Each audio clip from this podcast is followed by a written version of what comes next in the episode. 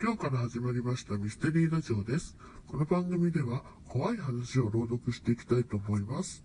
本日第1回目は八尺様。皆さんよく知っているお話だと思いますが、よかったら聞いてください。八尺様。親父の実家は自宅から車で2時間弱ぐらいのところにある農家なんだけど、なんかそういった雰囲気が好きで、高校になってバイクに乗るようになると、夏休みとか冬休みなんかにはよく一人で遊びに行っていた。じいちゃんとばあちゃんもよく来てくれたと喜んで迎えてくれたしね。でも最後に行ったのが高校3年生に上がる直前だから、もう10年以上も行っていないことになる。決して行かなかったんじゃなくて、行けなかったんだけど、その時はこんなことだ。春休みに入ったばかりのこと、いい天気に誘われて、じいちゃんの家にバイクで行った。まだ寒かったけど、縁側はポカポカと気持ちよく、そこでしばらくくつろいでいた。そうしたら、ポッポッポッと変な音が聞こえてきた。機械的な音じゃなくて、人が発しているような感じがした。それも、濁音とか、半濁音とかも、どちらにも取れるような感じだった。なんだろうと思っていると、庭の生垣の上に帽子があるのを見つけた。生垣の上に置いてあったわけじゃない。帽子はそのまま横に移動し、生垣の切れ目まで来ると、一人の女性が見えた。まあ、帽子はその女性が被っていたわけだ。女性は白っぽいワンピースを着ていた。でも、生垣の高さは2メートルぐらいある。その生垣から頭を出せるって、どんだけ背の高い女なんだ。驚いていると、女はまた移動して視界から消えた。帽子も消えていた。また、いつの間にか、ポポポという音もなくなっていた。その時は、もともと背が高い女が、超厚底のブーツを履いていたが、かかとの高い靴を履いた、背の高い男が女装したぐらいにしか思わなかった。その後、今でお茶を飲みながら、じいちゃんとばあちゃんにさっきのことを話した。さっき、大きな女を見たよ。男が女装してたのかな？と言っても、へえ、ぐらいしか言わなかったけど、生垣より背が高かった。帽子をかぶっていて、ポポポっと変な声出してたし、生垣より背が高かった。帽子をかぶっていて、ポポポとか変な声出してたし、と言った途端、二人の動きが止まったんだよね。いや、本当にピタリと止まった。その後、いつ見た？どこで見た？生垣よりどのぐらい高かった？と、じっちゃんが怒ったような声で質問を浴びせてきた。じっちゃんの気迫に押されながらも、それに答えると、急に黙り込んで、廊下にある電話まで行き、どこかに電話をかけ出した。機器戸が閉じられていたため、何を話しているのかはよくわからなかった。ばっちゃんは心なしか震えているように見えた。じいちゃんは電話を終えたのか、戻ってくると、今日は泊まっていけ、いや、今日は返すわけにはいかなくなった、と言った。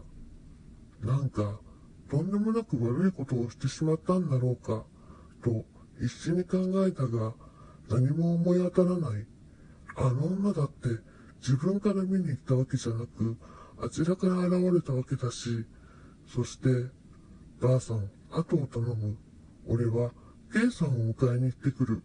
と言い残し、軽トラでどっかに出かけて行った。ばあちゃんに恐る恐る訪ねてみると、八尺様に見入られてしまったようだよ。じいちゃんが何とかしてくれる。何も心配しなくていいから。と、震えた声で言った。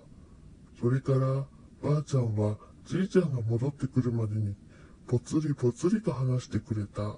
この辺りには、八尺様という厄介な者がいる。八尺様は大きな女の姿をしている。名前の通り、八尺ほどの背丈があり、ポポポっと男のような声で変な笑い方をする。人によって喪服を着た若い女だったり、留め袖の老婆だったり、野良着姿の年場だったりと、見え方が違うが、頭に何か乗せていること、それに、女性で異常に背が高いことと、それに、気味悪い笑い声は共通している。昔、旅人についてきたという噂もあるが、定かではない。この地区も地蔵によって封印されていて、よそへは行くことがない。八尺様に見えられると、数日のうちに取り殺されてしまう。最後に八尺様の被害が出たのは15年ほど前。それは後から聞いたことではあるが、地蔵によって封印されているというのは、八尺様がよそへ移動できる道というのは、理由はわからないが限られていて、その道の村境に地蔵を祀ったそうだ。八尺様の移動を防ぐためだが、それは東西南北の境界に全部で4カ所あるらしい。もっとも、なんでそんなものを留めておくことになったかというと、周辺の村と何らかの協定があったらしい。例えば、水利権を優先するとか、八尺様の被害は数年から十数年に一度ぐらいなので、昔の人はそこまで有利な協定を結べばよし、と思ったのだろうか。そんなことを聞いても、全然リアルに思えなかった。当然だよね。そのうち、じいちゃんが一人の老婆を連れて戻ってきた。えらいことになったの。今はこれを持ってなさい。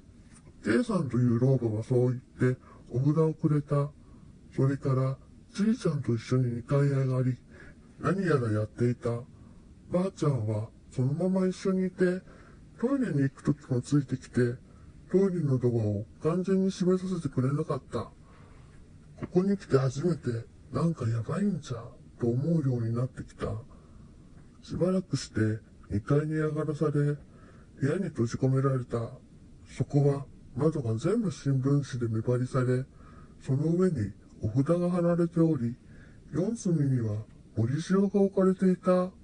また、切れてきた箱状のものがあり、その上に小さな仏像が乗っていた。あと、どこから持ってきたのか、おまるも二つ用意されていた。これで用を済ませろってことか。もうすぐ日が暮れる。